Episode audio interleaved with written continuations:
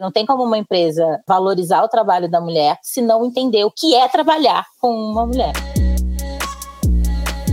E aí, amados ouvintes, bem-vindos ao Job para Ontem. Cá estamos mais uma vez tentando fazer das empresas um lugar bem melhor para se trabalhar. Chega mais, ouve aqui que a gente vai tentar resolver os grandes dilemas do mundo corporativo. E não é só discurso, não. Aqui tem sugestão prática, ação, job entregue de verdade. Para você tirar o crachá de aprendiz e colocar o de transformador. Topa essa promoção? E se esse é o seu primeiro dia ouvindo a gente, saiba que tem outros episódios dessa temporada que você pode ouvir. E se gostar, fica mais e dá uma olhadinha, ou melhor, uma ouvidinha, na nossa primeira temporada também. Conta pontos para carreira e para vida. Eu sou Camila Moleta. E eu sou Laura Florence. Quer ganhar mais pontos? Compartilhe esse podcast com a sua rede de influência. Temos certeza que é um ganha-ganha-ganha para as pessoas, para as empresas e para o mundo. É um esforço pequeno para uma pessoa e um salto enorme para o mundo corporativo. Preparados? Então vamos evoluir. Esse episódio fala sobre o valor do trabalho. E a gente quer aproveitar o gancho para falar do valor do trabalho da More Girls. A More Girls é um instituto sem fins lucrativos, mas apesar disso, temos total consciência do valor do nosso trabalho. Se você concorda, pode patrocinar mais episódios e ajudar esse podcast a continuar. Nos ajude a resolver mais jobs mandando um e-mail para contato@mogirls.com.br, lembrando sempre que esse girls é sem o i. Vamos juntos melhorar o job de todas? Bora pro briefing desse desafio? Esse briefing foi elaborado com a pesquisa da Inexplorato e roteirizado pela Flávia Boggio. Vamos pro briefing? Ao longo do século XX e nos processos de industrialização, o mercado de trabalho também descobriu o trabalho feminino como um trabalho para o qual se podia pagar menos e até hoje, não é? A gente vê nas estatísticas sobre salário que o salário da mulher é, costuma ser é, significativamente mais baixo do que o salário do homem, exercendo as mesmas funções, isso em todos os níveis é, da carreira. Em 2017, Emma Stone brilhava em La La Land, filme que lhe rendeu o Oscar de melhor atriz. Mesmo assim, seu cachê foi 10% menor que seu colega de elenco, Ryan Gosling. Because maybe I'm not good enough. Yes, you are. Em outro episódio recente, a atriz Scarlett Johansson entrou com um processo contra a Disney por ter diminuído sua participação nos lucros no filme Viúva Negra. A Disney chamou a atriz de insensível e egoísta, mesmo batendo recordes de faturamento. Are you kidding me? Se as duas mulheres mais poderosas de Hollywood não podem ser remuneradas de forma justa, imaginem todas as outras. O pensamento que a mulher deve ganhar menos é universal e antigo, e no Brasil, o gap salarial é ainda maior. Um relatório do Fórum Econômico Mundial analisou a situação em 153 países e o Brasil aparece apenas na posição 130 quando o assunto é igualdade salarial. Aqui, as mulheres recebem pouco mais de dois terços dos homens e a diferença fica ainda maior em cargos de gestão e postos tradicionalmente ocupados por homens. Mas por que é tão difícil para as mulheres serem remuneradas de forma justa? Para investigar melhor esse assunto, vamos voltar a algumas casas e entender o papel em que elas foram colocadas na sociedade. Desde que entraram no mercado de trabalho, as mulheres vivem diante de escolhas trágicas entre serem mães ou serem homens. Escolhas trágicas porque são os únicos caminhos possíveis, mesmo que não se encaixem em nenhum deles. Hmm. O doutorando em sociologia pela USP, Túlio Custódio, explica melhor. Escolhas trágicas é a percepção de que existe uma estrutura determinante e você só pode optar dentro dessa estrutura. E mais do que isso, boa parte das opções disponíveis dentro dessa estrutura não necessariamente são tão interessantes assim. Ó limão! É como você estivesse Ô, numa limão. feira e só tivesse limões para comprar. Pode ser limão Tahiti, limão siciliano, alguns bem bonitos, outros mais amassados, mas só limões. Sendo que você queria mesmo é levar algumas bananas. Com tão poucas escolhas, as mulheres acabam se sentindo quebradas, fragmentadas. Esse conceito foi criado pela ensaísta norte-americana Laura Kipnis, que diz: Se você é uma mulher moderna, infelizmente existe algo quebrado em você. Para a mulher moderna, tem sempre alguma coisa faltando que não está correto. Essa percepção vem tanto da sociedade como delas mesmas. Amélia não tinha menor vaidade. Como dissemos no Job 14, Quebrando os Moldes da Liderança, historicamente o destino da mulher sempre foi ligado à esfera privada cuidar da casa e das pessoas que moram nela, enquanto os homens abraçavam a esfera pública, trabalhavam fora e se tornavam lideranças e sustentavam financeiramente a casa.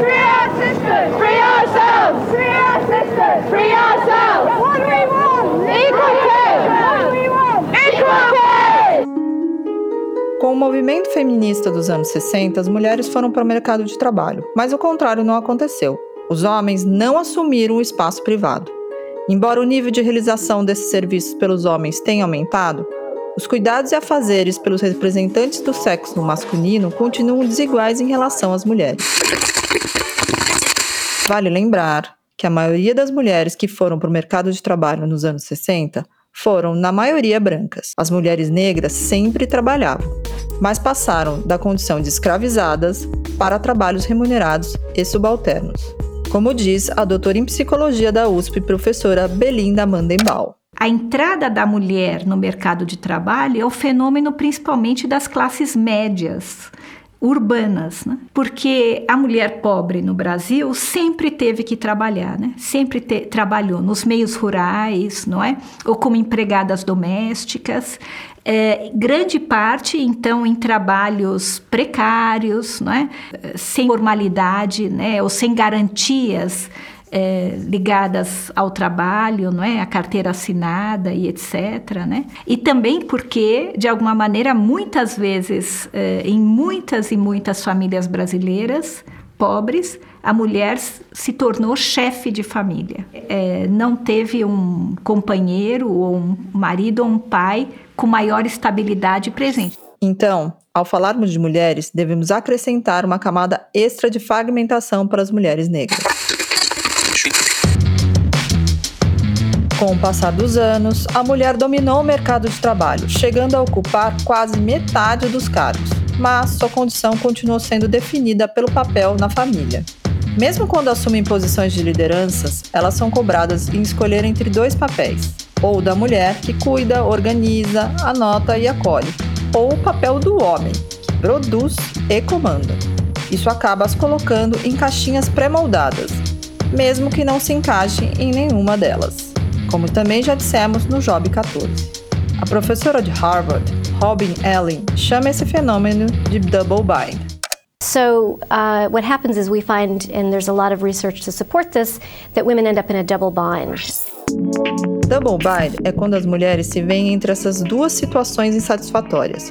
Nos dois caminhos, são punidas e colocadas à margem. Quando assumem características associadas às de liderança masculinas, o chamado man up, são chamadas de mandonas. Se assumem estereótipos do sexo feminino de cuidadoras, são cobradas por não serem duras o suficiente. E aí, e como o dinheiro entra nessa história? Quando a gente pensa em dinheiro, logo vem na cabeça o valor que recebemos pelo nosso trabalho. É, às vezes alguns ganham sem trabalhar, mas no geral é assim. Porém, o dinheiro não é exatamente quanto vale o seu trabalho, mas quanto acham que você vale pelo seu trabalho. Sim, dinheiro é uma expressão da nossa valorização social. Por falar em dinheiro, precisamos antes entrar num tema tão fundamental quanto da desigualdade de gênero: o trabalho reprodutivo é o trabalho do cuidado, associado às mulheres de que estamos falando até então. E como o nome diz, responsável por produzir a vida. Apesar de ser fundamental para a sobrevivência, o trabalho reprodutivo não é reconhecido nem valorizado, mas é considerado o lugar fixo das mulheres. E por que não é valorizado? Porque o trabalho considerado importante pela sociedade é o produtivo. É como o paradoxo de Tostines. Tostines vende mais porque é fresquinho é fresquinho porque vende mais? Aqui também a resposta é o próprio paradoxo. O trabalho reprodutivo é realizado pelas mulheres porque não é valorizado. E não é valorizado porque é realizado pelas mulheres. Isso significa que a maioria das mulheres que está garantindo a economia do cuidado não é reconhecida nem remunerada. Mesmo conquistando o mercado de trabalho e exercendo o trabalho produtivo, elas continuam sendo julgadas por carregarem o estereótipo do trabalho reprodutivo e não estarem no lugar que deveriam estar. Por isso, até hoje, são remuneradas não pelo trabalho que exercem, mas por como são vistas na sociedade. É a chamada identidade estanque, que é o que já sabem de você antes de te conhecer. A identidade estanque fixa a mulher no trabalho reprodutivo e define que, por isso, ela não deve ser valorizada, mesmo com todas as conquistas, como diz a socióloga Maria Lígia Quartim de Moraes. Dá uma olhada dos últimos 50 anos e veja na psicanálise, nas artes, na literatura, a educação universal, a entrada da mulher na universidade mudou completamente. Hoje isso não é mais um argumento. Aí entra a relação com o dinheiro. Como falamos, o dinheiro é a valorização social daquilo que se espera de uma pessoa, não do trabalho que ela faz. As mulheres têm estudado cada vez mais, exercido cada vez mais funções, acumulando mais atividades, correndo atrás do prejuízo, além das tarefas que fazem fora do mercado de trabalho. Mesmo assim, ganham menos. No mundo corporativo, ainda esperam que elas exerçam, além das funções, o papel do cuidado. Não estamos falando da licença maternidade o único momento em que o mercado agiu a favor do trabalho reprodutivo, mas de todo o resto relacionado ao cuidado. As mulheres precisam estar sempre disponíveis para cuidar, organizar, anotar, acolher, mesmo não sendo remuneradas por isso. Esse sentimento vem dos dois lados: do empregador, que acha que é da natureza feminina, como da própria mulher, que sente que assim será mais valorizada. Mas quando ela pede para ser remunerada de forma justa, tem o efeito Scarlett Johansson. É vista como mesquinha e ingrata. You gaslighted me! You're a fucking villain! Essas dinâmicas do trabalho reprodutivo e produtivo nos colocam num lugar invisível e geram sofrimento. Normalmente, a responsabilidade da mudança é dada a elas. Ah, você tem que se empoderar, tem que se fazer ouvida, precisa se defender. E é uma característica das mulheres que entendem o problema, tentam fazer tudo para resolvê-lo. Mas exigir que a mudança parta delas é mais uma vez pedir que coloquem ordem na casa. De novo, mais uma tarefa dada a elas. Quem tem que resolver o problema é quem criou e ainda domina o trabalho produtivo, ou seja, os líderes que ainda são, na extensa maioria, os homens. E aí, como fazemos para que as mulheres sejam remuneradas de forma justa? Não por como são vistas pela sociedade, mas pelo valor real do seu trabalho. Esse é o job desse episódio e ele é para ontem. Tá na hora da gente trabalhar. Brainstorm. Olá, meninas, meninas e menines. Estamos de volta com mais um episódio do Job para ontem. Mais uma vez para falar de um assunto difícil de se lidar, que as pessoas acham que, que é super simples. Não, pega lá, vai, resolve. Não, imagina, é só botar um salto. É só ir lá e pedir. Imagina, vai lá, pede um aumento. É, que é a questão do valor da mulher no trabalho. E a gente está super felizes com as convidadas que estão aqui com a gente para discutir isso hoje. Mas antes de tudo, é, a gente quer convidar vocês ouvintes se gostam do nosso podcast, compartilhem o nosso podcast. E se você é liderança de uma empresa, faz parte de uma empresa e pensa, putz, tem tudo a ver essa pauta, esse podcast é tudo que a minha empresa precisa, chama a sua empresa para patrocinar a gente, porque a gente tem seis episódios agora nessa segunda temporada e para a gente fazer mais episódios e prolongar essa alegria que é o Job para Ontem ao longo de 2022, a gente está atrás de patrocínios. Sem mais delongas, depois do nosso recado aos patrocinadores, queria apresentar as duas mulheres maravilhosas. Na verdade, não queria não. Quem vão falar sobre elas são elas mesmas. Temos duas mulheres muito especiais aqui na mesa para falar desse assunto difícil, ainda mais que somos mulheres e a gente vive isso na vida real, a gente sabe como é difícil falar do valor do nosso trabalho. Vamos aqui na minha tela, a primeira que está aqui. Dé, minha querida amiga, queria que você se apresentasse, contasse pra gente quem é você no Instagram e no LinkedIn. Olha, eu já tô. Sabe aqueles publicitária, sou redatora publicitária, estou diretora de criação na Publicis, acabamos de casar. Foi um date de um job, de repente, quando eu vi, estava casada oficialmente, entendeu? Agora eu sou uma pessoa que tem VR, depois de 10 anos, é tão legal ter VR.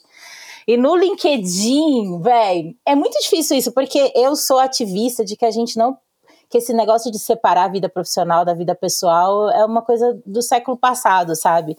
Então, eu não sou muito diferente do LinkedIn e do Instagram, assim. Eu sou fuleira, eu sou fuleira no sentido assim que eu gosto de coisas muito simples. Eu acredito de verdade na força do simples e do óbvio. Acho que são coisas mais difíceis. Eu vou lá, meto a mão na ferida, mas dou um sorrisinho, porque acho que tudo na vida, quase tudo na vida a gente resolve com diversão.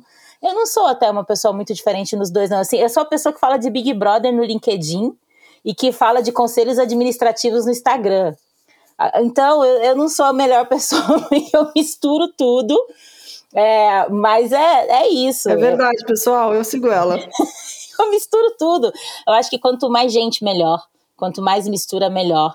E eu acho que isso é muito lindo na teoria, mas é muito difícil na prática. E eu sou, é isso, vamos, vamos pra prática, né? Eu sou professora de criatividade na FIAP, até um, tem uns negócios bonitos de dizer, né? Pra ficar bonito no, no LinkedIn. Sou professora de criatividade na FIAP, sou palestrante, sou mentora, sou o que mais? Escrevi um livro maternidades plurais. É, ah, essas coisas. Sou, ah, eu sou a Dedo criando crianças pretas. Pelo amor. Pelo amor. É, eu tenho um perfil na internet chamado Criando Crianças Pretas que fala sobre educação antirracista. É um convite para o diálogo, porque eu acredito na comunicação como transformação. Acho que eu falei demais, foi tudo isso. Maravilhosa. E agora temos aqui, do, do lado de Dé, Maíra, maravilhosa, se apresente, conte pra gente quem você é no Instagram e no LinkedIn. Se você não tiver nenhuma dessas redes sociais, a gente aceita playlist, a gente aceita qualquer outra coisa. Oi, oi todo mundo, obrigada. Muito feliz de estar aqui com vocês.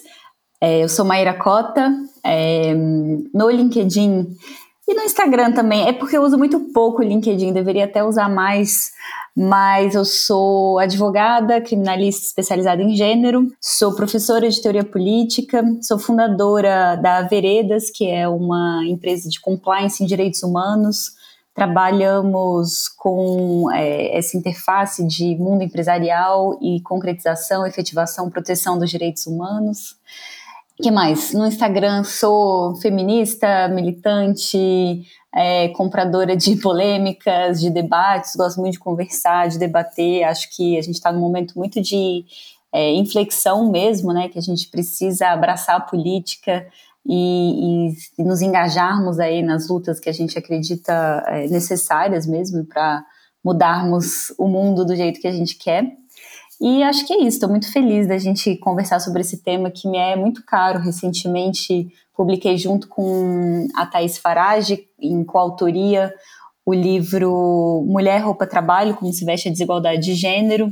Tem um capítulo inteiro dedicado ao trabalho reprodutivo. Trabalho reprodutivo perpassa o livro todo como essa é, esse nó que a gente precisa desatar se a gente quer buscar a mesma igualdade efetiva entre todos e todas, especialmente no mundo do trabalho. Eu estou muito empolgada para nossa conversa hoje. Obrigada pelo convite. Pega esse currículo, Brasil, aliás, das duas, né? A Del ia brincar, só isso, linda? Tem mais alguma coisa não que você queira contar? Ah, eu sou a mãe do José. Pronto, fechou. Agora, gente, a gente tem. É gente grande aqui, a gente tem uma advogada no grupo, tá? O episódio de hoje é sério. Mas não me julguem, não me julguem a partir Zero disso, julgamento. Apesar de eu ser advogada, não, espero é, ser legal. É ao contrário. É, a gente tem uma amiga que é a nossa advogada no More Girls, a gente acha muito reconfortante a gente ter essa amizade. Muito, exatamente. Eu, eu, ia dizer, a gente não te julga se você nos defender. Isso. Não, na verdade o pedido é ao contrário, você não julgue a gente, por favor, porque, né, o episódio de hoje é coisa séria. é, não, vocês falando que é difícil achar job, gente, quando você é advogada criminal, criminalista, imagina você falar para a pessoa, oh, se precisar, me chama. Você espera que nunca a pessoa precisa, né, de uma advogada criminal. Exatamente. Mas se precisarem, estou aqui. Isso. Eu queria começar a esquentar a conversa, né? As primeiras perguntas que a gente meio que faz para estimular a conversa, elas são assim, né? A gente sabe que o Job para Ontem é um podcast propositivo, no final a gente dá as conclusões, a gente vai sempre aterrizar né, as conversas que a gente tiver, para a gente poder começar a conectar uns pontos, mas esse início de conversa ele é mais para esquentar os motores. A gente ouviu no briefing, e é uma coisa que eu meio que já dei um sinalzinho ali quando a gente começou as apresentações, de que a gente está muito habituadas, quando se fala sobre valor do trabalho, em de novo tratar mulheres como pacientes e como médicos ao mesmo tempo. Ó, oh, você ganha menos? Vai lá, ué, pede. Ué, como é, você não acha que é melhor botar um salto, botar um batom, né? Se vestir bem? Ah, você sabe o que, que é? É que você não tem uma aparência muito profissional. É que você é muito emotiva. Né? A gente ouviu algumas dessas coisas, vocês não estão vendo a, dessa, a Deta se coçando. Então, é, tudo recai sobre a mulher, né? Pelos motivos todos, a gente dá sempre esse, essa contextualização pelos motivos todos listados no briefing, a gente caiu nesse lugar, a questão Tostines, né? Da, gente ser mulher e por isso ganha menos e ganha menos porque é mulher. É, então, o que, que, seria a primeira coisa? E a Maíra comentou uma coisa que eu, eu, vou aproveitar essa metáfora de desatar esse nó, né? Que foi uma coisa que no seu livro, que aliás, obviamente comprando agora em 3, 2, 1, que eu já tinha visto a capa dele, mas estou amando te conhecer agora. Qual é a primeira coisa que vocês fariam para desatar esse nó? Qual é a primeira, putz, eu acredito que é legal a gente começar por aí. Bom, eu acho que é falar em trabalho reprodutivo, trazer esse tema. Acho que a primeira questão é precisamos falar sobre o que é trabalho reprodutivo, onde ele acontece, quem que está realizando e dar esse passo adiante para ir pensar as soluções. Então isso vai, porque quando a gente fala de trabalho reprodutivo, a gente entende que quando uma mulher se atrasa para uma reunião porque ela estava indo deixar o filho no colégio, ela não precisa pedir desculpas por isso, ela tem que falar sobre isso, porque se ela não está levando o filho dela para o colégio, o filho não vai para a escola. E, a criança estar na escola é algo fundamental para a nossa sociedade uh, funcionar. Então, ela está ali cumprindo uma tarefa que é fundamental para o funcionamento saudável da sociedade. Então, ela não precisa se desculpar por chegar atrasada numa reunião por isso. Então, quando a gente começa a falar de trabalho reprodutivo, o que é e a importância dele para a sociedade como um todo, a gente começa a dar visibilidade ao que é invisível. Eu acho que esse é o, é o, o nó principal. Então a gente precisa falar trabalho reprodutivo, economia do cuidado, todos esses conceitos precisam reverberar, precisam fazer parte do nosso léxico profissional do dia a dia. Aproveitando que a Maíra trouxe a coisa do trabalho reprodutivo, quando a gente estava fazendo esse brief e nas nossas reuniões de brainstorming com a Inexplorato, a gente falou muito sobre o trabalho reprodutivo que a gente faz não ambiente de trabalho, não é nem em casa, né? Anotar uma reunião, porque sempre tem alguém, né? E, e, às vezes ninguém pede, fica aquela coisa do olhar, quem vai voltar, e fica lá a gente anotando, organizando, vendo o horário da agenda de todo mundo, é, deixando as pessoas mais confortáveis, perguntando se o amigo tá bem, eu tô te achando meio estranho, você tá bem hoje? Né, chefe, eu tô sentindo que você tá meio assim, mesmo quando a gente tá em posições de liderança, que teoricamente estaríamos fazendo mais o trabalho produtivo do que não reprodutivo. E isso não tem remuneração, isso não tá nem nas metas, não é valorizado, não é visto, não é, não, não tá no seu feedback review como um skill importante. É, então, talvez seja isso também. Além da gente falar do, de que, da importância de que se a mulher tem um papel na vida pessoal que é importante para a sociedade viver, talvez a gente também tenha que entender sobre o trabalho reprodutivo dentro das empresas, que é feito pela sua maioria das mulheres. Só queria fazer esse parênteses antes de parar de interromper a Dé. Não, de forma alguma. Você não interrompe, você dá aula. É louco isso, né? Que quanto tempo? A gente está dois minutos conversando. Eu já anotei umas três coisas aqui para continuar a aprender. Eu acho como, como começar a desatar o nó, né? Foi a pergunta primeira. E tem uma coisa que eu deixei de dizer sobre quem sou eu no Instagram, no LinkedIn, que assim, eu primeiro eu sou uma mulher preta, gorda e mãe. Eu sempre pontuo isso em qualquer lugar, em qualquer mini bio que eu esteja, porque a perspectiva que eu tenho de mundo, ela tem que sair desse lugar. A perspectiva que eu tenho hoje como diretora, como autoliderança, ela sai desse lugar. A minha perspectiva criativa como publicitária, ela sai desse lugar. E por sair desse lugar, que eu acho que não tem como desatar o nó sem a gente falar primeiro de privilégio. Eu nem consigo começar essa conversa sem que a gente fale, inclusive, sobre como o que é dor para muita gente, ainda assim é considerado uma vantagem social em relação às outras. Tem uma coisa que a gente fala, enquanto algumas das mulheres brancas estão brigando pela cadeira da presidência, a gente ainda está brigando para entrar na para entrar como trainee, sabe? É, é, são muitos passos para trás. Então, eu acho que não tem como começar a desatar esse nó sem colocar cada, a ado cada um no seu quadrado. E sem a gente falar sobre os privilégios. Porque aí, quando a gente fala de privilégio, a gente consegue falar das intersecções. E aí, aos poucos, a gente vai caminhando em bloco, sabe? Mas entendendo que nós, definitivamente, quando a gente fala sobre mulheres, sobre lideranças femininas, a gente também não pode empacotar tudo como se fosse a mesma coisa, sabe? Pensando no que você falou, você acha que as mulheres deveriam receber um salário extra pela sua condição de mulher e as mulheres pretas também? É uma compensação de vida na sociedade, né? Eu tô pensando nisso, porque se a gente precisa equalizar, estamos aqui na solução, pensando aqui entre quatro mulheres muito inteligentes, do que, que a gente precisa fazer? Se a gente tem uma condição de vida que nos coloca numa posição né, de menos privilégio por ser mulher, se a gente está falando de mulheres negras, menos privilégio, Será que a gente deveria pensar que as empresas deviam pensar numa remuneração que também contabilizasse nossa vida pessoal? Não, eu não tenho dúvidas. Por quê, inclusive? Porque as necessidades são diferentes. Um exemplo meu, Débora, pessoal, assim, tenho 20 anos de experiência na carreira de, de comunicação, parará, parará, bondoso. Mas tem alguns pontos que, ao mesmo tempo que de experiência de vida, de tomar porrada, eu tô mais alto porque eu sou mais cascuda, outras coisas muito básicas, como inglês, eu tô tendo que fazer cinco vezes por semana. Porque eu não aprendi inglês na escola, eu aprendi inglês na adolescência. Só que agora as reuniões que eu faço, as coisas que eu faço são em inglês. Então eu faço cinco horas por semana de inglês. Então, assim, é, isso custa dinheiro. Uma professora particular nesse sentido custa dinheiro e custa muito dinheiro. Então, eu acho sim, a gente deveria receber uma remuneração como reparação, sim. E para que a gente pudesse finalmente. A gente tem uma coisa diferente entre equidade e igualdade, né? Tem um quadrinho muito bom que é aquele do igualdade é todo mundo vendo do mesmo ponto. Equidade é quando você coloca o caixote do tamanho que a pessoa precisa para enxergar todo mundo no mesmo ponto. Dé acabou de descrever o episódio que acabou de ir para o ar, né?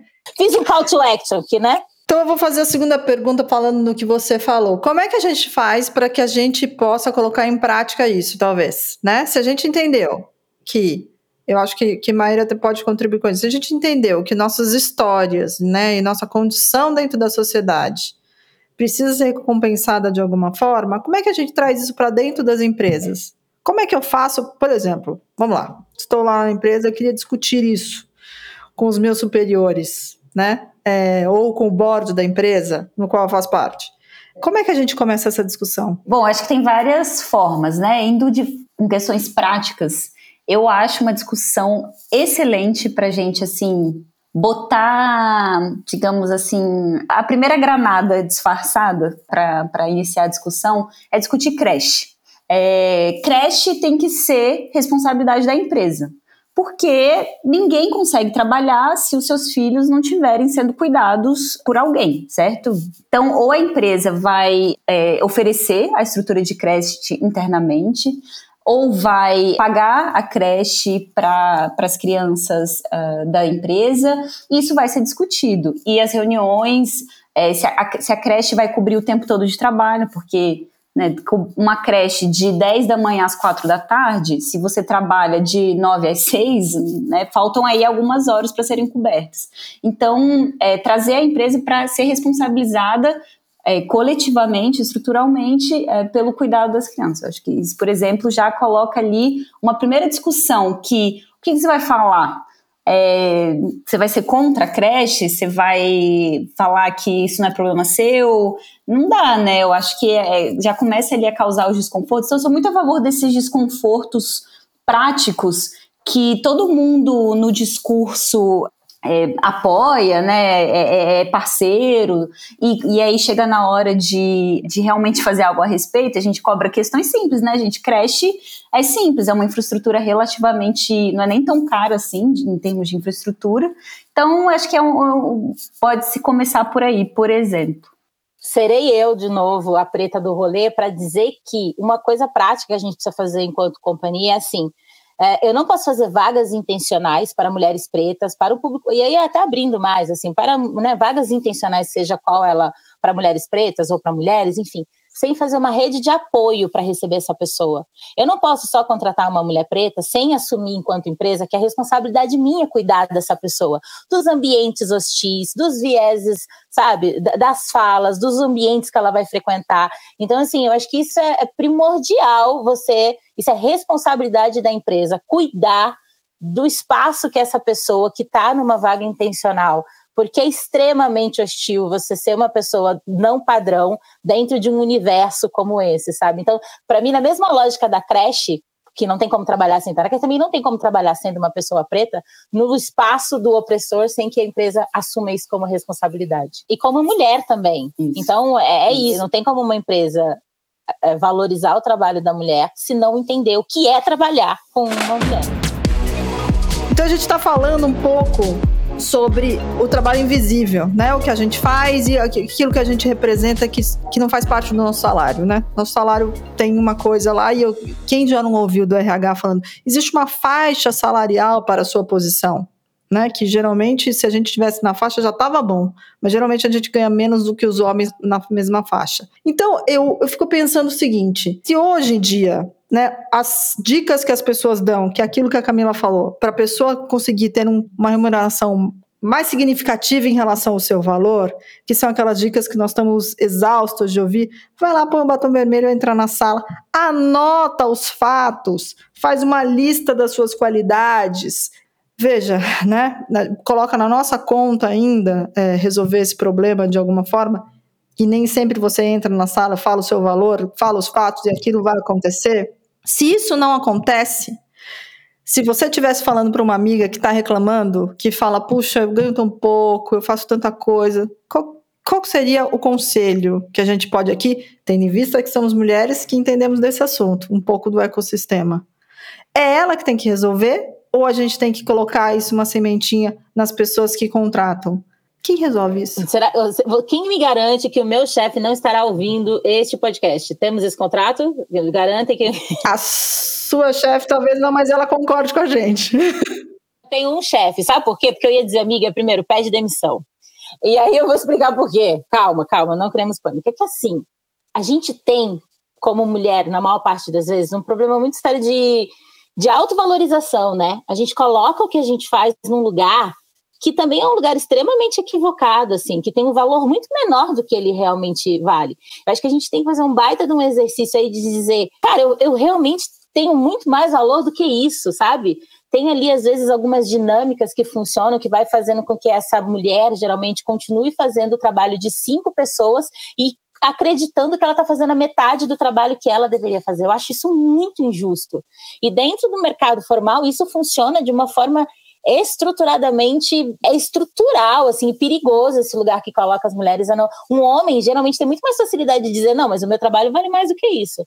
Mas uma mulher se coloca ali o tempo todo. Então, eu acho que não, a responsabilidade é de fato do, da empresa, é de fato do mercado, mas tem um lugar ali que essa mulher precisa de valorização, de autovalorização, que é muito difícil, assim, eu, e aí eu vou fazer um relato pessoal, assim, quando eu aceitei esse desafio desse cargo novo, eu não tinha noção de quanto era este valor. Eu não tinha, era tão distante, sabe? Eu sozinha estava ganhando mais dinheiro do que aquilo, mas ainda assim eu não sabia o quanto que aquele trabalho que eu tinha valia. Não sei se dá para entender. Então assim, eu precisei de uma mulher, diretora do RH, que chegou em mim, tipo, me deu um chacoalhão e falou: "Fia, vem cá, vamos conversar sobre isso". E mais outras mulheres que são minhas mentoras que chegaram e falaram assim: "Vem aqui, Deixa eu te contar um negócio. Então, às vezes, a gente tem um afastamento do que é esse dinheiro, e porque estruturalmente a gente não valoriza, não, por conta de toda essa história cultural, a gente não valoriza o que a gente faz. Que, e, e eu vou, de novo, vou ter que falar, como mulher preta, esse lugar, então, é mais distante. Mulher preta e dinheiro é um lugar, sabe? E cobrar pelo que a gente faz. Eu passei por muitos episódios de dizer, gente, não sei falar disso, de deixar na mão de outra pessoa, porque eu tinha desconforto de dizer, quando chegava no finalmente, Débora, quanto vale isso? Eu botava qualquer pessoa para falar, porque eu não conseguia verbalizar o quanto que eu sabia que realmente meu trabalho valia, sabe? É, eu acho que a gente precisa se organizar. Nada assusta mais as estruturas do que a organização de quem está lutando por transformá-las, né? Acho que a gente muda muito pouco as coisas sozinha. É, inclusive, eu tenho uma implicância assim profunda é, daquele livro da Sheryl Sandberg do Facebook, né, o Linino, faça acontecer, que é exatamente isso que vocês estão falando. Vai lá, exige o seu lugar à mesa, briga pelos seus direitos. Eu ganhei ele de amigo secreto, tô doida pra contar ele.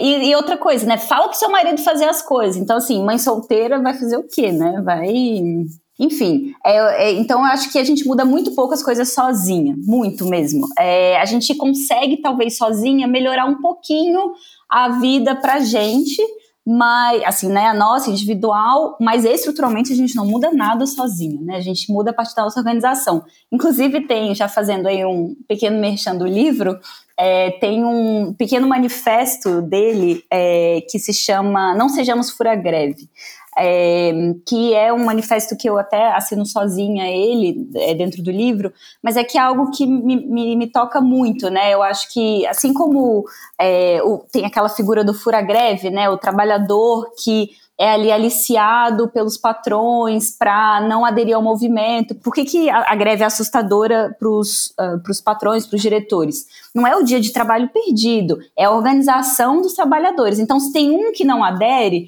é, já começa a quebrar o movimento, né? Então, é, e aí esse, esse, um tem algumas vantagenzinhas. Então, assim, qualquer pequena vantagem que a gente consiga, por algum motivo, ter de, do sistema individualmente, é, ela, ela é efêmera, né? E ela não muda essas estruturas pra gente. A gente continua vivendo num mundo estruturalmente machista, estruturalmente racista. Então, a gente precisa tentar mudar isso coletivamente. Na prática, como que a gente faz isso?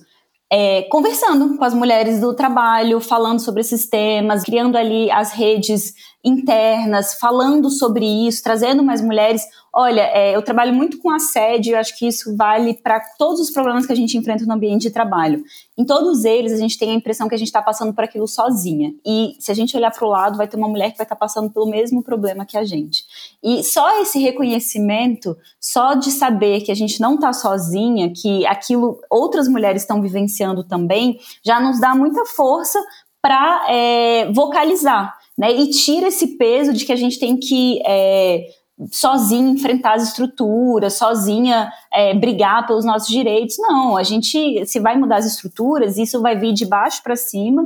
É, também não acredito assim na iluminação de quem está no topo para é, criar ambientes melhores para gente. Acho que vem da pressão mesmo, de baixo para cima.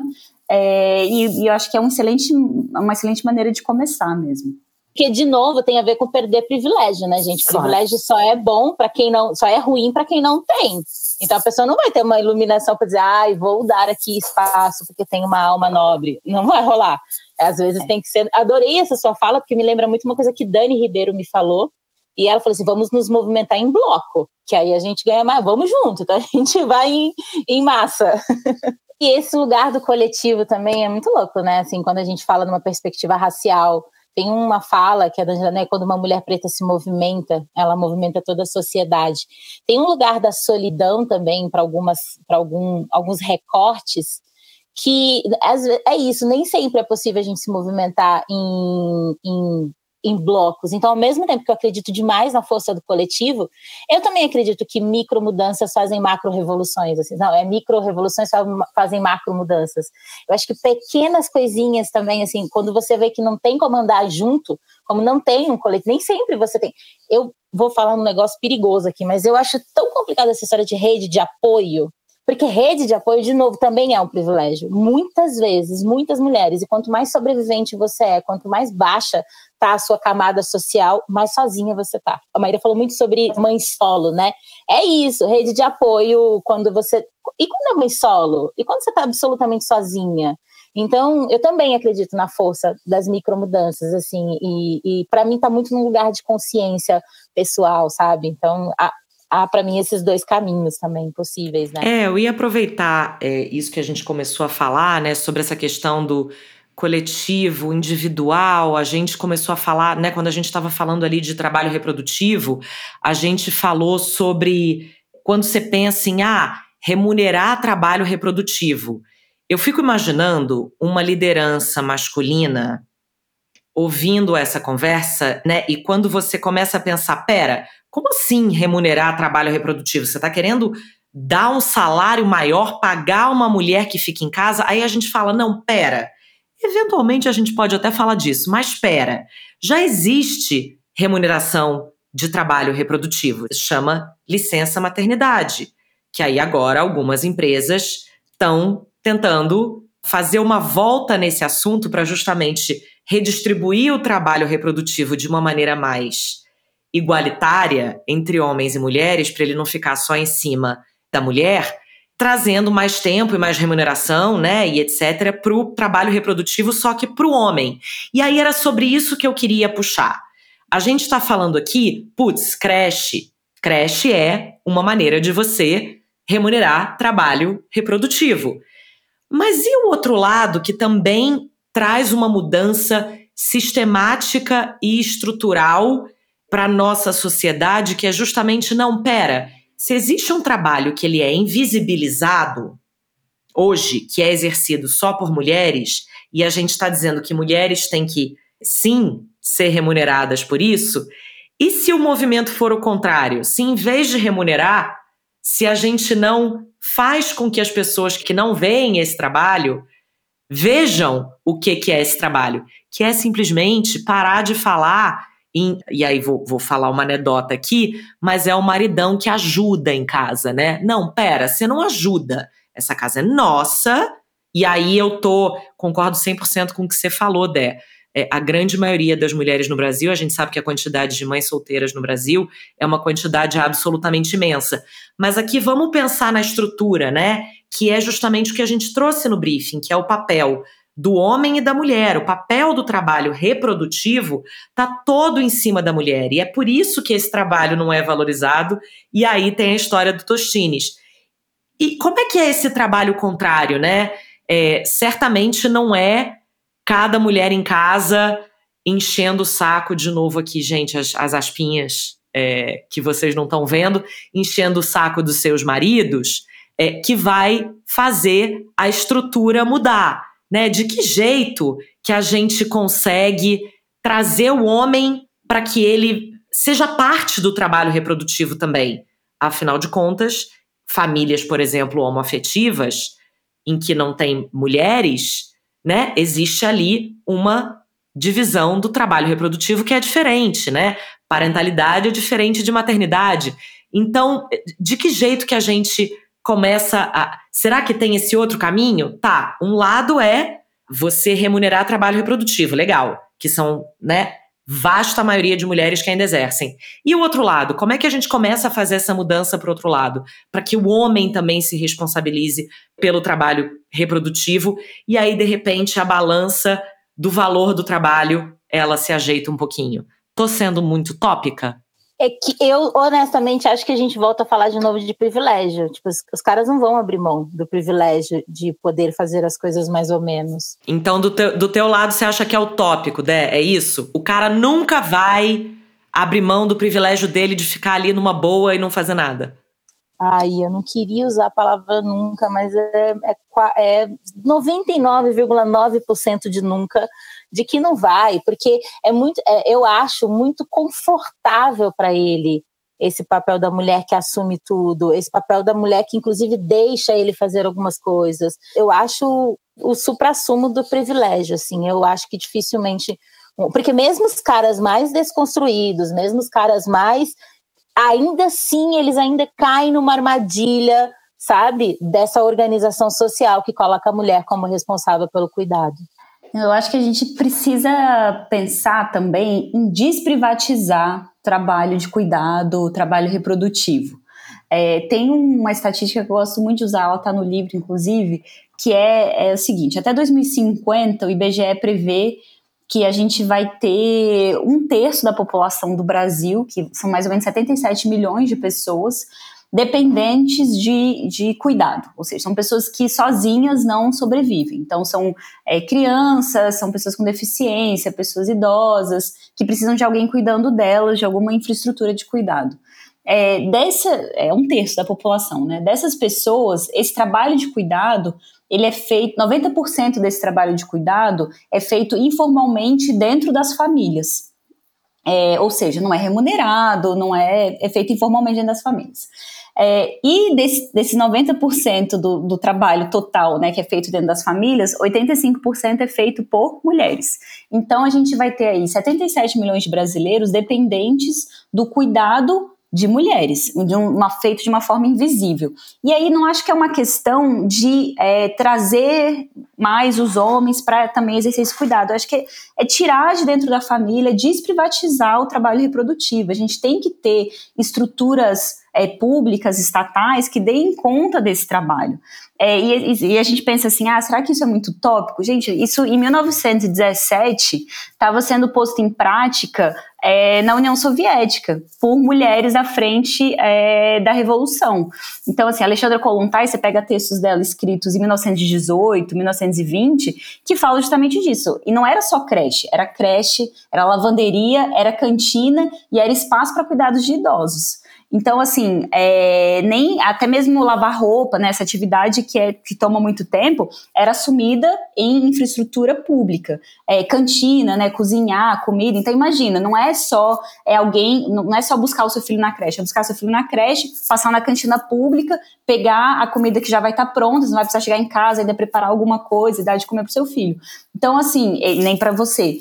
É, então, a gente precisa pensar em como que a gente cria estruturas robustas que façam e, e, que coletivizem o trabalho reprodutivo, tirando ele dessa lógica privada dentro da família. Enquanto esse trabalho reprodutivo tiver ali é, privatizado dentro da família e a, a briga for por quem faz, tá com quem esse trabalho, a gente não evolui muito. Eu concordo muito com a ideia, com a questão da perda do privilégio. Assim, acho que é uma briga inglória mesmo, porque no final das contas ninguém abre mão de privilégio tranquilamente. É, então, acho que vai é, para a criação de infraestrutura pública mesmo, é, para todos e todas. Eu queria depois falar sobre a perda de privilégio, que eu, eu, vejo um caminho. Talvez eu seja um pouco poliana, mas a gente está precisando de um pouco de polianismo nessa vida, senão a gente tem um treco, né? Então eu queria aproveitar um gancho que a Maíra trouxe, que é sobre essa questão do trabalho reprodutivo, deixar de ser uma responsabilidade do indivíduo, da gente trazer para uma coisa coletiva, né? E a gente está falando sobre as organizações abraçarem um pouco do trabalho reprodutivo. E aí me veio na cabeça o seguinte: quando a gente é, fala em salário, a gente sempre pensa em reais, né? Quantos dinheiros eu vou receber no final do mês? E a gente está falando de trabalho reprodutivo, que na verdade a remuneração por ele é mais sobre benefício do que, do que reais no, no final do dia, né? Então eu queria trazer para a mesa, talvez, e a gente já falou sobre licença maternidade, que é uma remuneração sobre trabalho reprodutivo. Maíra trouxe sobre as creches, né? Que deveria ser uma remuneração do trabalho reprodutivo de homens e mulheres, mas a gente sabe hoje que quem cuida das crianças são as mulheres, né? Então seria uma remuneração do trabalho reprodutivo das mulheres. E aí, para tornar esse episódio aqui um pouco mais prático, o que mais uma empresa poderia fazer para suas funcionárias? Mais, mas depois que a gente arrumar a sociedade, vai ser para os seus funcionários, né, ou, ou no coletivo, para ajudar nessa história do trabalho coletivo, que eu acho que isso pode ser uma solução de como que a gente faz que o trabalho, o trabalho das mulheres sejam melhor remunerados. Eu posso começar um pouco aqui, se alguém quiser uma sugestão. Eu acho que, por exemplo, a carga horária das mulheres devia ser diferente, porque a gente tem questões em casa. Então, eu acho que a gente deveria receber o mesmo trabalho, o mesmo salário e talvez com uma carga horária men menor para a gente poder dar conta desse trabalho reprodutivo em casa. Falei a minha, vai vocês. Ó, eu acho que é um troço meio educação compulsória, sabe? É, eu acredito muito nesse, nesse trem de, de, treinamento, de letramento. Eu acho que ao mesmo passo que a gente tem que ter mais mulheres na liderança, a gente precisa de mulheres que entendam o que significa o que a gente está falando. Porque senão também não adianta nada ser só mais uma mulher que, que não enxerga, né? Que não foi além do que a gente está vendo. Então, acho que educação compulsória, essas conversas toda pessoa que está num, numa cargo de liderança, ela precisa saber o que, que é trabalho reprodutivo. Ela precisa saber o que, que é economia do cuidado. Ela precisa saber dessas coisas. Então, assim, de novo, o privilégio da ignorância nesse sentido, ah, mas eu nem sabia. Ah, mas eu acho que educação compulsória, tipo, tranca o cara e fala assim, meu filho, você só vai receber o dinheirinho aqui no final do ano, não tem o dinheirinho na participação do lucro? Você só vai saber se você... Olha aí, amiga, bingo, bingo, tira do bônus. tira do é bônus. É o episódio é a gente fala sobre tirar do bônus. Todo episódio. todo episódio. Porque é onde dói. Então, assim, você quer receber o bônus, amiguinho? Então vem aqui, vamos fazer uma. Vamos fazer a prova oral do que é, sabe? Porque, pra mim, consciência é um caminho sem volta. Você não tem. Hoje a Ana, maravilhosa, estava falando numa mesa assim: você não tem como desver. Depois que um cara vê um trem desse, que ele dá de cara ali, ele não tem como desver, ele até foge. Então, para mim, educação Então, a gente está falando que a gente trabalha uma hora menos ou mais e os homens têm que fazer uma hora a mais de cursinho. Ah, a Michelle Bachelet, quando era presidente do Chile, ela proibiu reuniões depois das 18 horas. Acho isso muito válido. Já, a gente tava lascada já, né? É, pois é. Se eu fosse do Chile. já não teria nada. Então, acho que é, isso é algo importante. E eu acho que a empresa pode pensar em programas desse tipo, é, de alimentação mesmo. Olha que beleza, se os trabalhadores pudessem trabalhadores pudessem voltar para casa todo dia já com a janta pronta, por exemplo, oh. coisas, né? Levar as roupas para lavar na empresa. Olha só, podia começar a pensar essas essas atividades domésticas de, do trabalho reprodutivo serem assumidas pelo ambiente de trabalho mesmo. Uma central de marcação de exames para a família toda. Ai, gente, isso ia ser ótimo, porque se eu não marco médico, ninguém vai no médico. E a fila é grande. É, podia ser é, começar reuniões falando sobre os filhos. É, acho que falar mais sobre os filhos. Eu ficava, eu ficava chocada. Eu ficava chocada de trabalhar com homens que às vezes acabavam de ter, de ter sido pais, de, com filhos. Eu nunca falava dos filhos, nunca nem existia ali naquele ambiente. Então, trazer mais esse tema para o ambiente de trabalho, acho. acho e isso é uma ideia, né? Porque se a gente precisa desse tempo pessoal, ele pode acontecer durante o trabalho. Concordo? Porque se você tem que ali fingir que você está falando com. está numa reunião, você está você tá no chat do, do laboratório marcando o exame de colesterol para a família toda, a gente deveria ter um que, a gente, que as empresas chiques chamam de PTO, com um pouquinho mais de frequência. Eu tô aqui a louca da ideia porque eu queria dar visão para nossos ouvintes, né? Alguma esperança do que, que a gente pode fazer para que as mulheres é, sejam melhor remuneradas. Sabe, eu acho que piorou muito o home office, né? Eu acho que isso piorou demais, porque assim, você tá com essa sensação de que você tá em casa, mas ao mesmo tempo você tá trabalhando de 8 da manhã às 10 da noite. Assim, eu acho que deu, teve uma nuvem ali, sabe, nesse lugar, que ao mesmo tempo que a gente humanizou as relações, pode passar um gato, pode passar a criança, eu acho isso bom para o nosso trabalho, mas ao mesmo tempo também ficou num lugar ali que, que você tem a sensação de que você está em casa. Então, isso aumentou demais a demanda. Assim, você vê, você não levantou da cadeira, nem para tomar o café que tinha antes e que dava uma pausa para você esticar as pernas. Eu fiquei pensando aqui né, de mais uma solução que a gente pode falar, além da gente achar espaço para o nosso tempo pessoal no trabalho, mas eu não quero que isso se torne ainda um problema maior para a sociedade, que é já que ela tem esse trabalho, então é dela mesmo, ela que reorganiza a vida inteira, né? Já que tem esse trabalho no trabalho, já tem esse espaço no trabalho, ela, orga, ela organize um pouco mais a vida dela. Mas aí a gente tem uma perguntinha do milhão, que é a coisa que sempre traz uma reflexão muito boa para os nossos, é, nossos episódios, que é quando você tem poder e dinheiro, né? Vamos imaginar que nós aqui, nós quatro, é, temos posições muito importantes na nossa vida pessoal e profissional. Mas vamos dizer que a gente esteja no topo da pirâmide. Nós, nós fomos presidentes de uma grande nacional. A gente substitui os Jeff Bezos. É, a gente tem todo esse poder. Se você tivesse o poder e o dinheiro para resolver esta questão, que é sobre a remuneração feminina, o que, que você faria na sua empresa? Eu não estaria, né, amiga? Vamos, vamos jogar a realidade, não estaria, mas no universo amiga, tópico... deu seu valor, tô te falando do seu Jeff Bezos hoje, veste essa camisa. Amiga, tá bom, bem hipoteticamente, eu ia no trem de novo da educação compulsória. Não tem, se não tiver educação, se as pessoas não souberem do que a gente está falando, toda ação prática assim do mundo não tem sentido. Ó, oh, o que, que eu ia fazer? eu sou capricorniana, né? Eu gosto de pensar assim, bem pragmaticamente. Eu é. sou ariana, deu pra perceber, né, Maíra? Eu tá é. com fogo em tudo logo. É, é, Não, eu amo que meu Marte é em Ares. Então, assim, também me identifico, amo. Todas as minhas, minhas grandes amigas são arianas. Então, amo. É, eu colocaria creche dentro da empresa dentro da empresa mesmo, que eu acho que isso é algo que facilita muito.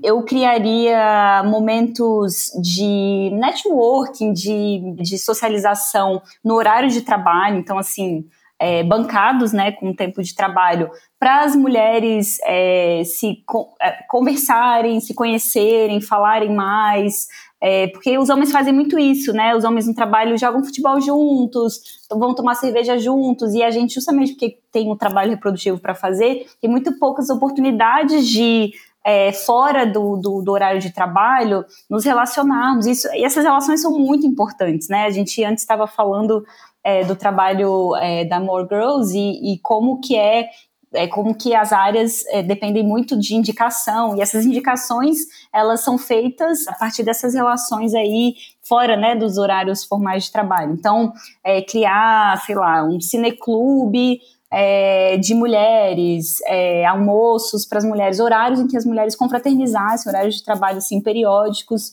constantes para ser um espaço ali de confraternização e construção ali de apoio enfim de, de, de conhecimento e não só creche, como acho que a questão é, da alimentação, né? A alimentação não só dá o alimentação, é, mas também dá a comida pronta, o cardápio da semana, sei lá. Acho que se eu tivesse muito poder e muito dinheiro, eu queria muito ter um programa de alimentação é, dos trabalhadores da empresa que chegasse em casa, que é um sonho que eu tenho, né? Assim, não queria é, ter que pensar sobre o que eu vou fazer para almoço, o que eu vou fazer para janta. Já chega lá comida para você, é, para seus filhos, para todo mundo que depende do seu cuidado. Estamos falando de remoção da carga mental, né, Maíra, no Isso, final das contas. É. Porque para Laura, por exemplo, não sempre, óbvio, né? Quando isso vira uma obrigação, é um horror. Tudo que vira uma obrigação é um horror. Mas Laura ama cozinhar, é uma coisa que ela né, gosta, pega no final de semana, faz uma muqueca. Não é tirar isso da mão da Laura. Não, se você gosta de cozinhar, esquece.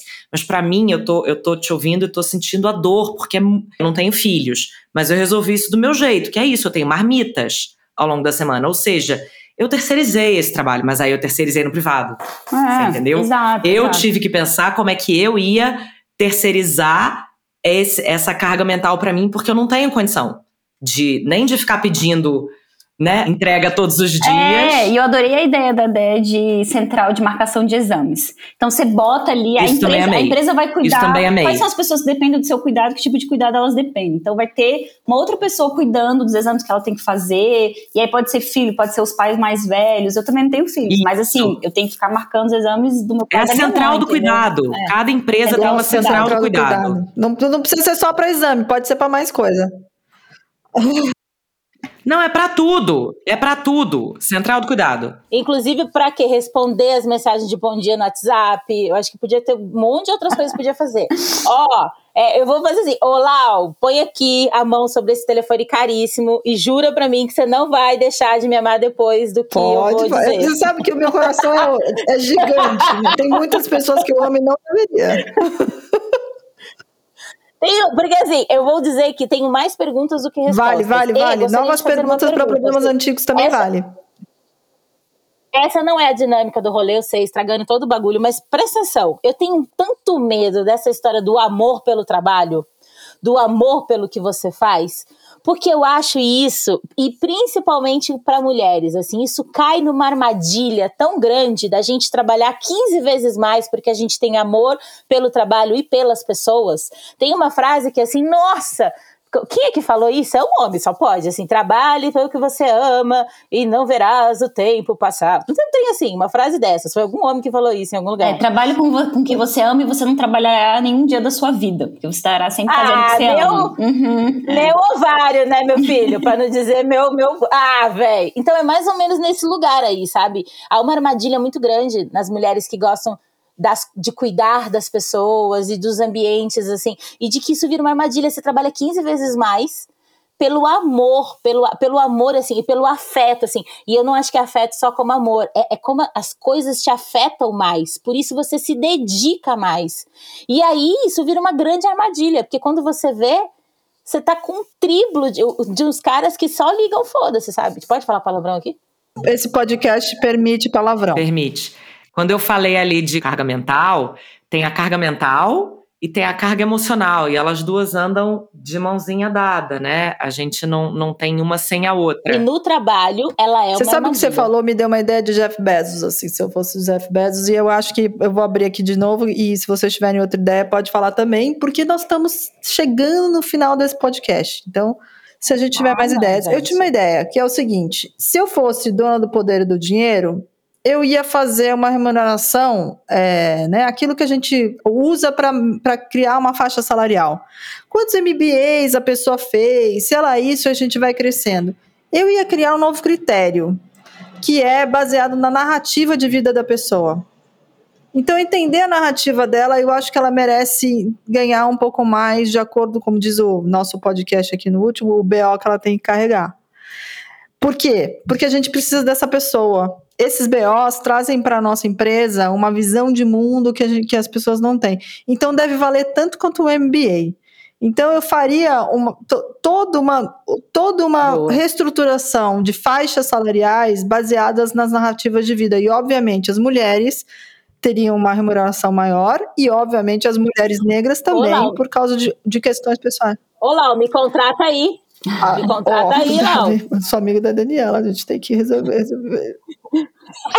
Não, não, não. Me contrata aí com esse poder todo aí. Não. Hoje em dia, não, mana. Só quando você tiver. Só quando ela for o Jeff Bezos. Entendeu? É isso que É, eu queria que vocês entendessem. Vocês têm dinheiro e poder. O que mais que a gente pode fazer para a gente conseguir encerrar esse podcast com um pouquinho de esperança? E quem sabe um líder, né, que tem o poder e o dinheiro do Jeff Bezos nos ouve. Ó, eu sei que você tá brigando comigo, que eu tô muito. Eu, eu vou, vou fazer uma coisa prática agora, hein? Se prepara que eu tenho um trem prático. Cara, eu só bloquearia os acessos das mulheres e bloquearia as agendas e os acessos delas, sabe? Em horários específicos, assim, porque eu vejo muitas das minhas, das minhas amigas, assim, não a empresa disse, você não pode trabalhar, o horário comercial é até, o horário que você tem que trabalhar é até sete da noite. Eu vejo as mulheres burlando isso para ser mais produtiva. Então, assim, vira uma coisa de. Eu acho que tinha que tirar o acesso mesmo. Assim, se eu fosse essa pessoa cheia de dinheiro, eu falava: olha, quando der seis horas da tarde, você perde o acesso, você não tem como fazer. Você não tem como fazer. Porque a gente fica arrumando jeitos de fazer e de não parar. E a gente romantiza esse não parar, né? Eu dou conta de tudo, eu preciso ser cada vez mais produtiva. Então, eu bloquearia todos os acessos. Assim, inclusive tem isso já, né? Lugares onde você perde o acesso ao, ao computador, ao e-mail, dependendo de uma hora. E aí você não tem o que fazer, tem que descansar, tem que. Sabe uma coisa que eu faria, que eu tô pensando aqui quando a gente conversa? Eu acho que eu faria faixas salariais igualitárias, assim, mais igualitárias possíveis é, de todo mundo que trabalha dentro da empresa. E aí todo mundo mesmo, assim, é o pessoal da limpeza, é o pessoal da Copa, entendeu? É tudo que é importante, porque se a gente está falando de invisibilidade do trabalho, a gente não pode continuar é, num modelo que terceiriza, por exemplo, trabalho de limpeza dos escritórios. E você nem, nem, nem toma responsabilidade por aquilo, você terceiriza para uma empresa que precariza aquele trabalho. Então, assim, acabar com o trabalho precarizado é, e entender que tão importante quanto é, construir um portfólio para apresentar para o cliente é manter os escritórios limpos, porque ninguém consegue trabalhar no escritório sujo, por exemplo. É, então, é, integrar ah, dentro da empresa todos os trabalhadores e trabalhadoras que realizam tudo que é necessário para que, pra que aquele trabalho aconteça. Uma vibe socialista, né? Um Estamos construindo né? comunidades. Tem um Comunas. Falei de greve, falei de Colontai. Tem um pezinho lá, eu vi também. Gosto, amo, sou.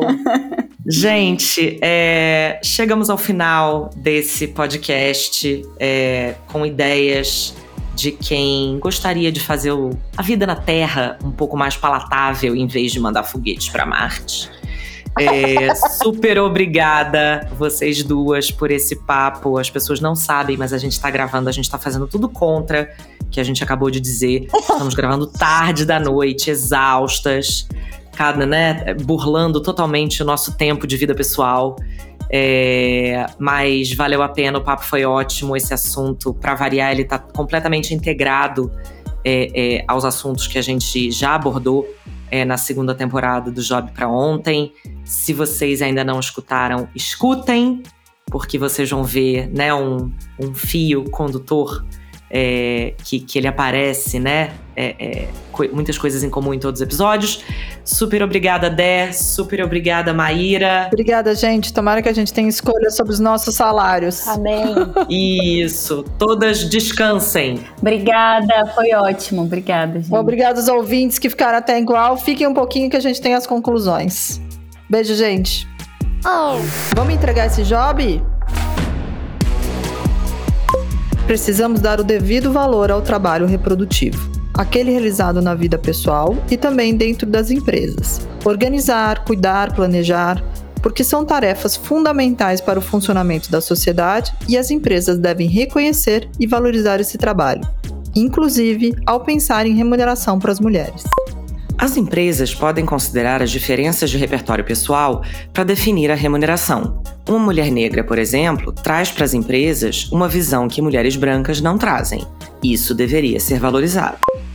O cuidado com a primeira infância deveria ser também responsabilidade da empresa, ou seja, a creche deveria ser oferecida para os filhos de todos os funcionários. Isso é um primeiro passo para valorizar o trabalho reprodutivo, na maioria das vezes feito por mulheres. A responsabilidade de valorizar corretamente o trabalho feminino não é apenas das mulheres, é também das empresas e dos homens. Mas toda mulher deve saber quanto vale o seu trabalho. Falar sobre dinheiro com outras mulheres, grupos femininos, mulheres de confiança, ajuda a chegar nesse número. Para acelerar as mudanças estruturais, as mulheres podem criar grupos para vocalizar coletivamente com mais força. Reivindicações individuais geralmente não surtem efeito. Precisamos desprivatizar o trabalho reprodutivo, o trabalho do cuidado. Empresas e estruturas públicas podem ser unidades de apoio às famílias e diminuir a carga mental e horária das mulheres. Essa também é uma forma de valorizar o trabalho delas. Benefícios também podem ser uma forma de remuneração, e não necessariamente precisam ser iguais para todos.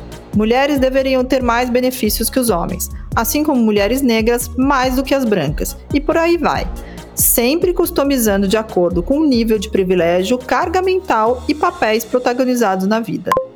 Por que não um novo critério para montar uma faixa salarial? Ao invés de MBAs, línguas estrangeiras, experiências internacionais, por que não se basear na narrativa e papel das pessoas na sociedade?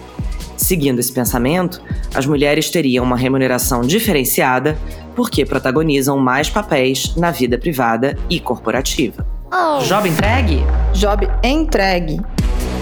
E aí, o que achou desse e dos outros episódios? Queremos muito saber a sua opinião. Então conta pra gente lá no nosso Instagram, moregirls, M-O-R-E-G-R-L-S. Toda sexta-feira vamos discutir e tentar resolver um novo tema que assombra o mercado corporativo. Esse podcast é patrocinado pelo Spotify Advertising. Visite para conhecer mais em ads.spotify.com. Beijo, pessoal. Nos ouvimos semana que vem. Beijo! Este episódio contou com a produção executiva de Ellen Menezes, pesquisa da Inexplorato com Mariana Zanata e Túlio Custódio, ilustração Amanda Daphne, divulgação Somos Agency, produção Mugshot e direção criativa Laura Florence e Camila Moleta, da More Girls.